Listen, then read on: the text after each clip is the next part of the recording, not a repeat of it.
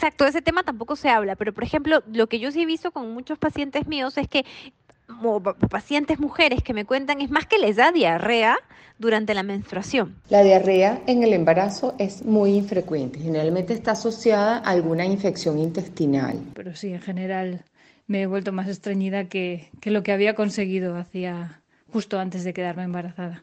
Cuento así como cosa personal, yo nunca he sido estreñida en mi vida, y durante el embarazo sí tuve algunos episodios de estreñimiento, pero personalmente lo que más sentí como che il golpe o l'affettazione fu nel posparto immediato. Allora, per eh, la mestruazione dolorosa ci sono due opzioni, o do l'agnocasto proprio in erba per fare una tisana, altrimenti abbiamo un'opzione più pratica o in goccine solo di agnocasto o mixato anche con altre erbe che aiutano sempre ehm, ad avere un ciclo il più doloroso.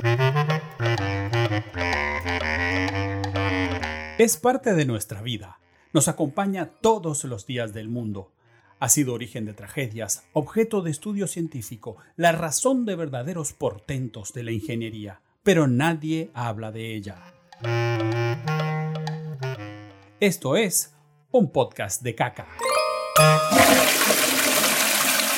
Las acaban de escuchar son las doctoras Carla Guerrero, a la que ya conocen de sobra por ser nuestra, nuestra gastroenteróloga oficial, la cacóloga de cabecera de un podcast de caca en sus dos temporadas, y a la ginecóloga Paula Cortiñas, a quien escucharon en el primer episodio de esta segunda temporada de un podcast de caca, con quien hablamos del sexo anal, y escucharon también a la dueña de la herboristería en la que compra mi querida compañera periodista internacional y productora estrella de este podcast, Ángela Rodríguez. Por último, escucharon el testimonio de una mujer que está embarazada y de cómo volvió a padecer de estreñimiento. Embarazos, reglas, cacas.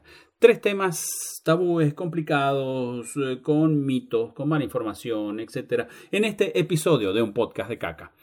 Les saludo con muchísimo cariño, soy José Bay, me pueden encontrar en TikTok y en Twitter como arroba JOSBAIG. Y ahora recibamos a nuestra compañera, a mi compañera, periodista internacional, productora de este podcast, Ángela Rodríguez. Hola Ángela. Uh, hola, qué bonita introducción. Hola José y hola a todos, ¿cómo estáis? ¿Cómo está nuestra audiencia hoy? Me presento, para quien a estas alturas no me conozca, pero bueno, puede pasar. Soy Ángela Rodríguez, soy periodista, productora de un podcast de caca y a mí me podéis encontrar en Twitter como arroba Ángela R-O-U-I-E y en Instagram como arroba L-O-V info P-I-C. Y bueno, a ver, sinceramente, hoy, José, estoy muy feliz, sumamente feliz por el tema del que vamos a hablar, porque es eh, ya no solo de la regla, menstruación, periodo, etcétera, como quien lo quiera llamar, de embarazos, partos y atención, pospartos y caca, es decir, mm, que te vuele la cabeza y que os vuele la cabeza a todos porque ya era hora de que se hablase de este tema tan, tan secreto y que hasta las mujeres lo tenemos mm, o teníamos en secreto, casi vergüenza por hablar de ello. Sí, y yo creo que una de las cosas que me gusta y yo creo que una de las cosas que hemos logrado en este podcast es poder hablar y normalizar estos temas. Estoy recordando ahora que, que nombraste las hemorroides, estoy recordando un compañero de trabajo vaguísimo. Eh, trabajaba menos que la mandíbula superior ese señor. y se perdía tres, cuatro días y cuando aparecía, ¿qué pasó? No, tuve hemorroides. Y claro, él lo hacía con la absoluta certeza y en la más absoluta impunidad de que sabía que nadie le iba a preguntar nada más, porque de hemorroides no se habla. Si alguien te dice, no, tuve un resfriado, tuve un catarro muy fuerte, no, no, pero no se te escucha la voz acatarrada. O, ¿qué tomaste? O para el catarro es bueno tal cosa. Tal... No, este señor decía hemorroides con la certeza de que nadie iba a hablar nada más de eso. Entonces, una de las cosas que, digo me gusta de este podcast y que creo que hemos contribuido es eh, hablar de estos temas. Como dijo la doctora eh, Carla Guerrero, gastroenteróloga y cacóloga de cabecera de este podcast, normalicemos hablar de caca y de estos otros temas. Sí, y de caca, pues unida a muchos temas de nuestra vida, eh, como el que traemos hoy, que es la regla, el embarazo, el parto y el posparto con la caca. Está todo relacionado. Y bueno, yo supongo que si hay hombres aquí escuchándonos, de que no se asusten, porque es algo de que realmente pasa, de que sufrimos o tenemos diarreas o estreñimientos cuando pasamos las mujeres por estos, eh, bueno, por estos estados de nuestra vida. Sí, y, que cuando, y que cuando una mujer está... Eso, son cosas de las que tenemos que estar conscientes los hombres, de que cuando tu novia, tu pues esposa, tu, tu juju, tu amiga con derecho, lo que sea, está menstruando, eh, pues no es solo la menstruación, es que a lo mejor también tiene dificultades para ir al baño y eso contribuye a que no, a que a lo mejor no le hagan gracia algunas cosas, aunque seas el tipo más gracioso y más simpático y más dulce del mundo. Exacto, es que aparte mm, el metabolismo, claro, y los cuerpos de una persona cambian cuando pasan por estos episodios en su vida, porque son episodios hormonales y en consecuencia afectan al funcionamiento del sistema digestivo. Recordemos o informemos de que los intestinos son vecinos directos del aparato reproductor femenino. Y del masculino, está muy cerquita también. Pero bueno, eh, estamos en concreto hablando de embarazo, menstruación, menopausia y caca. Por eso, que son muy son vecinos de, puerta, entonces de que no, no se vive aislado, no, no tienen un muro, ah, están ahí. Absolutamente. Y sobre eso, yo creo que lo más prudente en este momento es que yo me calle y escuche, que yo me guarde a un respetuoso silencio con la disposición de aprender, no callarme para irme a un rincón a dejar, siempre hay que aprender. a dejar que las mujeres hablen de sus cosas. No, callarme y escuchar atentamente con la mejor disposición de aprender a esta conversación que tuvieron Ángela Rodríguez, productora estrella de este podcast y periodista internacional, con la ginecóloga Paula Cortiñas. Vamos a comentarte una pregunta que hemos también em, hablado con la gastroenteróloga Carla Guerrero, la que hemos entrevistado también esta segunda temporada. Ella también estuvo embarazada y nos comentó de que se sufre más estreñimiento durante el embarazo. ¿Esto es algo normal y nos puede explicar por qué se sufre más estreñimiento cuando una persona está embarazada? El estreñimiento es mucho más frecuente en la mujer que en el hombre y por supuesto es mucho más eh, frecuente en el embarazo. La razón es una razón básicamente, en primer lugar, hormonal, porque durante el embarazo, así como durante la segunda mitad del ciclo menstrual, se produce progesterona. La progesterona es una hormona que produce lentitud en las fibras musculares, bueno, por una razón fisiológica, necesitamos mantener un embarazo y para mantener el embarazo pues es necesario eh, que las fibras musculares se queden tranquilas. Entonces, esta progesterona produce una disminución de la movilidad a nivel del colon y a nivel del intestino en general y esto produce estreñimiento. Con el paso del embarazo, al crecer el, el feto, pues se produce también compresión y algún tipo de obstrucción o pseudoobstrucción a nivel de intestinal eh, de forma mecánica que impide también eh, una buena evacuación y un buen flujo del contenido intestinal. Esa es la razón por la cual en el embarazo pues es mucho más frecuente el estreñimiento. ¿Hay algún momento durante el embarazo que también se pueda sufrir diarrea? La diarrea en el embarazo es muy infrecuente, generalmente está asociada a alguna infección intestinal, porque la diarrea se puede producir cuando hay inflamación alrededor del colon o alrededor de los intestinos y eso es más frecuente durante la menstruación porque hay un, elemento que se llama menstruación retrógrada, es decir, la sangre no solamente sale a través del cuello uterino hacia la vagina y hacia el exterior, sino que a través de las trompas uterinas la sangre puede eh, mm, salir hacia la cavidad abdominal y producir inflamación. En el, en el caso del embarazo, como no hay sangramiento en ningún momento del embarazo, pues eso es improbable. La pregunta es, ¿no siempre sale por ahí porque no siempre se tiene diarrea cuando una tiene la regla. Entonces, ¿a qué se debe? ¿Hay algún factor que influya mm, que este sangrado surja como la alimentación o menos movimiento? Cuéntanos. Normalmente está asociado a algo que denominamos una tormenta perfecta, es decir, una combinación de ciertos alimentos eh, que pueden ser irritantes intestinales y en combinación con esta menstruación retrógrada.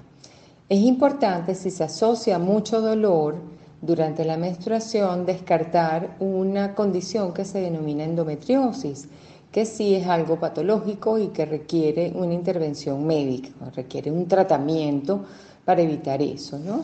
No solo la diarrea, sino las consecuencias de la endometriosis, porque es un crecimiento anómalo de las células que deben estar dentro del útero, fuera del útero, en la cavidad abdominal y pueden producir diarrea, inclusive pueden producir estreñimiento en algunos casos y pueden producir mucho dolor durante la menstruación.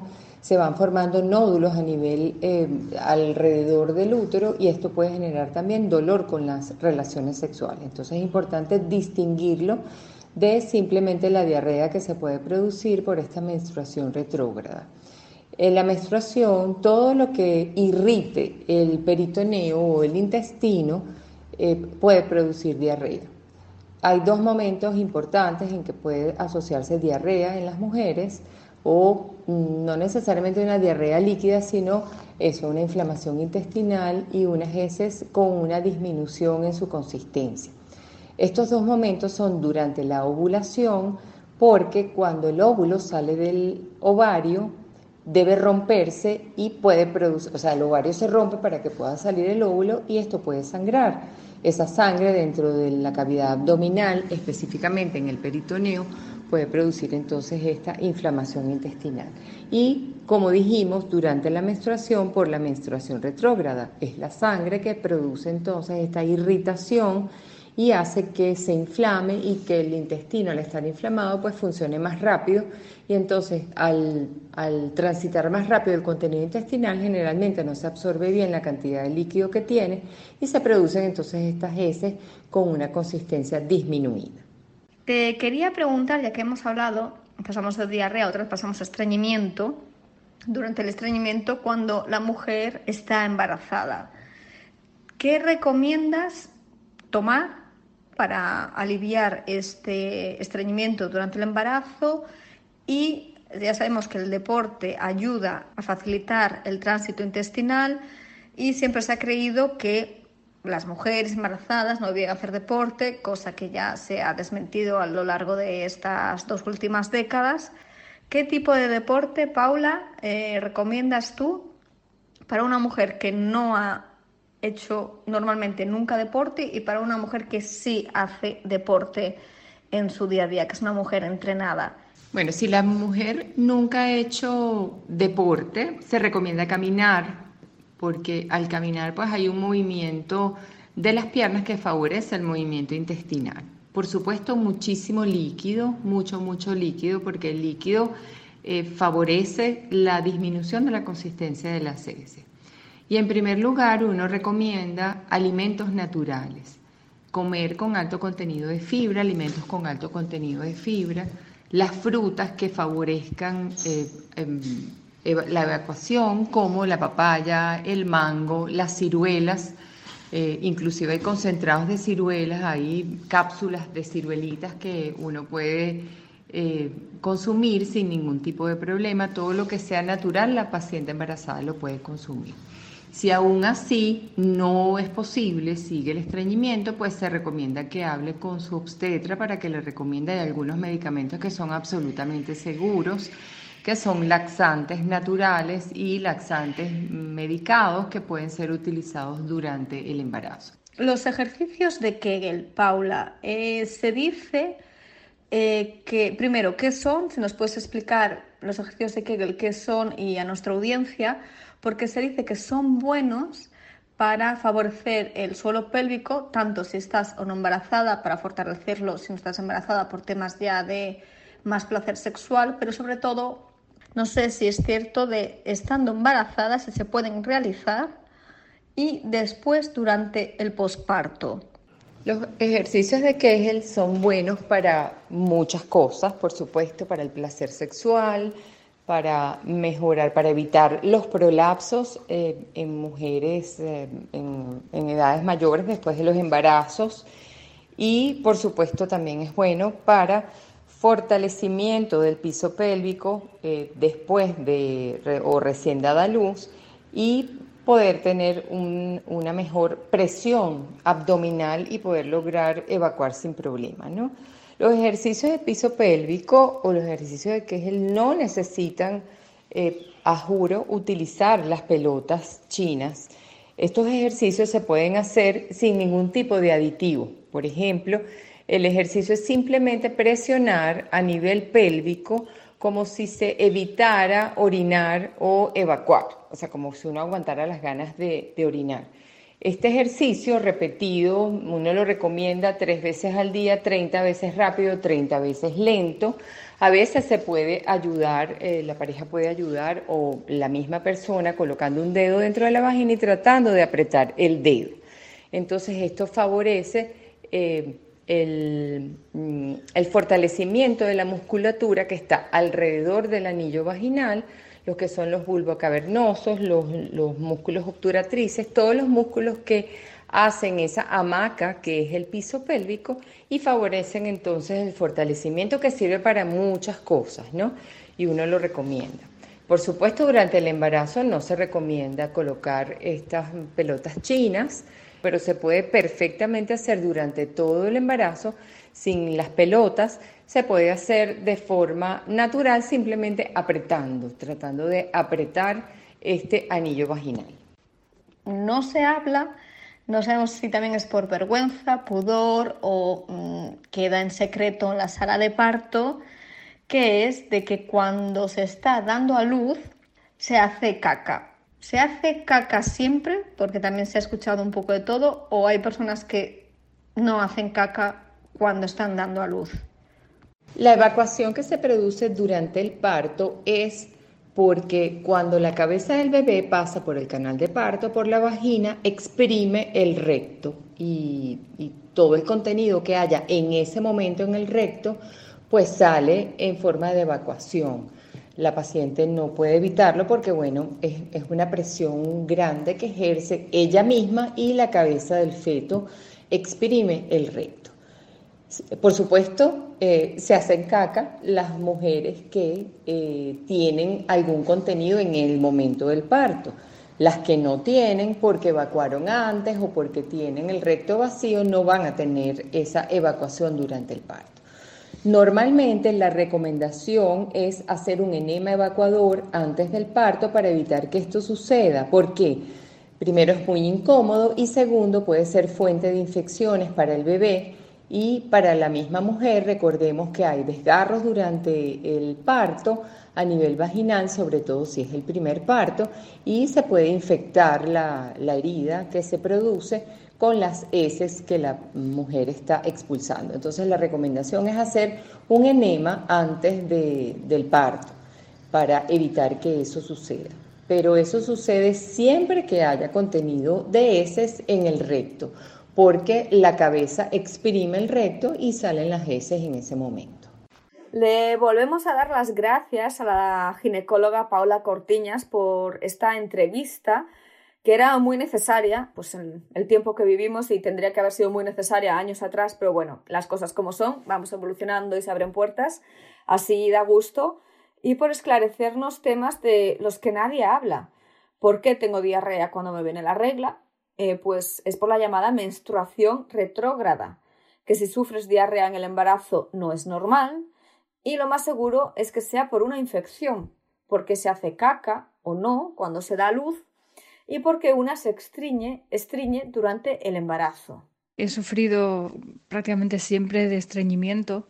Sí es cierto que conseguí eh, combatir un poco ese estreñimiento y llegar a tener a ir al, baño con cierta frecuencia, ¿no? De manera diaria. Y desde que estoy embarazada me he vuelto más estreñida que lo que había conseguido hacía justo antes de quedarme embarazada. El testimonio de esta chica, Abril González, arquitecta y residente en Berlín, la capital de Alemania, confirma los consejos que ya escuchamos de la doctora Paula Cortiñas y la doctora Guerrero que han compartido con nosotros y que hemos escuchado a lo largo de estas dos temporadas de un podcast de caca. Si eres una persona estreñida, incluye en tu dieta alimentos ricos en fibra, muchas verduras, muchas frutas, muchas legumbres, bebe mucha agua y haz deporte. Hacer deporte no significa dejarse el salario en el gimnasio e ir dos horas todos los días. Una caminata, una carrera ligera, eh, hacer un poquito de ejercicios de fuerza. No hay que matarse en el gimnasio. Claro, Abril está embarazada y como dijeron eh, las doctoras Paula Cortiñas y Carla Guerrero, el estreñimiento regresa. Pero a ver, nada de lo que asustarse. Se tiene que seguir con esta dieta rica en fibras, beber mucha agua, moverse, como acaba de decir José, no tienes que dejar el salario en un gimnasio y ponerte a hacer pesas, sino con moverse, caminar, eh, un paseo más apurado, pues está bien. Y tomar ciruelas, eh, como recomendó la ginecóloga Paula Cortiñas, para evitar dentro de todo lo posible el estreñimiento durante el embarazo. Bueno, entonces vamos por etapas. Menstruación, embarazo, parto. Pero ¿qué pasa con el posparto? Si de los otros temas se habla poco o hay gente que los considera tabú o considera que no se debe hablar de eso, exactamente, eh, eh, abordar esos temas en público, digamos, con el posparto es todavía más, porque a veces incluso eh, hay puntos de sutura, hay otro tipo de molestias, etc. Eh. etcétera. Pero nuestra querida doctora Carla Guerrero, como no me canso de decirle, cacóloga de cabecera de este podcast, compartió su experiencia personal, además reciente, es una bebé hermosa que algunas veces pueden ver en sus redes sociales, y de otras mujeres sobre el posparto y el estreñimiento. Uy, acá te voy a contar, acá me voy a explayar. Lo que ocurre es lo siguiente, en el embarazo por los cambios hormonales lo que hay es un enlentecimiento del tránsito gastrointestinal. Entonces eh, se demora más eh, la materia fecal en avanzar y salir. Entonces, si una persona de por sí ya era estreñida, pues este estreñimiento se va a agravar. Y una persona que quizá tenía un, ritmo evacuatorio normal, pues va a empezar con el estreñimiento. Es básicamente lo que pasa. Eh, yo sí había leído bastante del estreñimiento y te cuento así como cosa personal. Yo nunca he sido estreñida en mi vida. Y durante el embarazo sí tuve algunos episodios de estreñimiento, pero personalmente lo que más sentí como que el golpe o la afectación fue en el posparto inmediato. Y luego, porque no había leído nada de eso, pero luego ya hablando con un montón de mamás, sí, pues todas compartimos la, la misma experiencia casi. ¿Por qué? Porque si bien algunas dan por parto vaginal, que fue mi caso, o como cesárea, el, suelo pélvico eh, se encuentra dañado o debilitado durante el embarazo por el peso que se tiene también. Y, este, durante el parto por el trabajo, por el pujo que se hace. Entonces, en el, en el posparto inmediato, los primeros días, cuesta mucho poder ir al baño porque uno pierde fuerza en, la, en el piso pélvico. Eh, y puede ser, bueno, en mi caso fue un poco traumático la primera ida al baño luego de, dar a luz. Eh, bueno, me ayudé pues con algunos positorios, algún, algún alimento, ¿no? Hasta que todo volvió a la normalidad. Entonces sí, y en esas ocasiones pues pueden aparecer complicaciones como sangrados, rectorragia, hemorroides, fisuras, otras cosas, ¿no? Bueno, sorpresa, sorpresa, eh, que no aparezca nada de esto en los libros de embarazo y posparto que tantas mujeres se leen. Menos mal que siempre se ha dicho en estos casos que entre mujeres, amigas, conocidas se puede hablar para ver que no eres la única y que es algo normal.